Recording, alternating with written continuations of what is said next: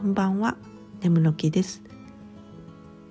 少し前に歩く時にはアルファーファのヒーリング曲を聴いてるよとお話ししましたがその他にはメガテラゼロさんの歌われる曲もろもろもよく聞きます。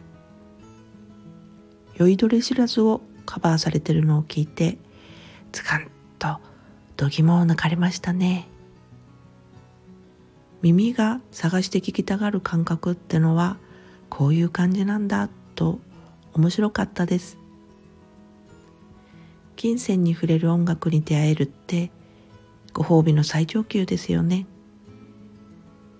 誇張なしに生きててよかったなって感じる瞬間です。それではまた。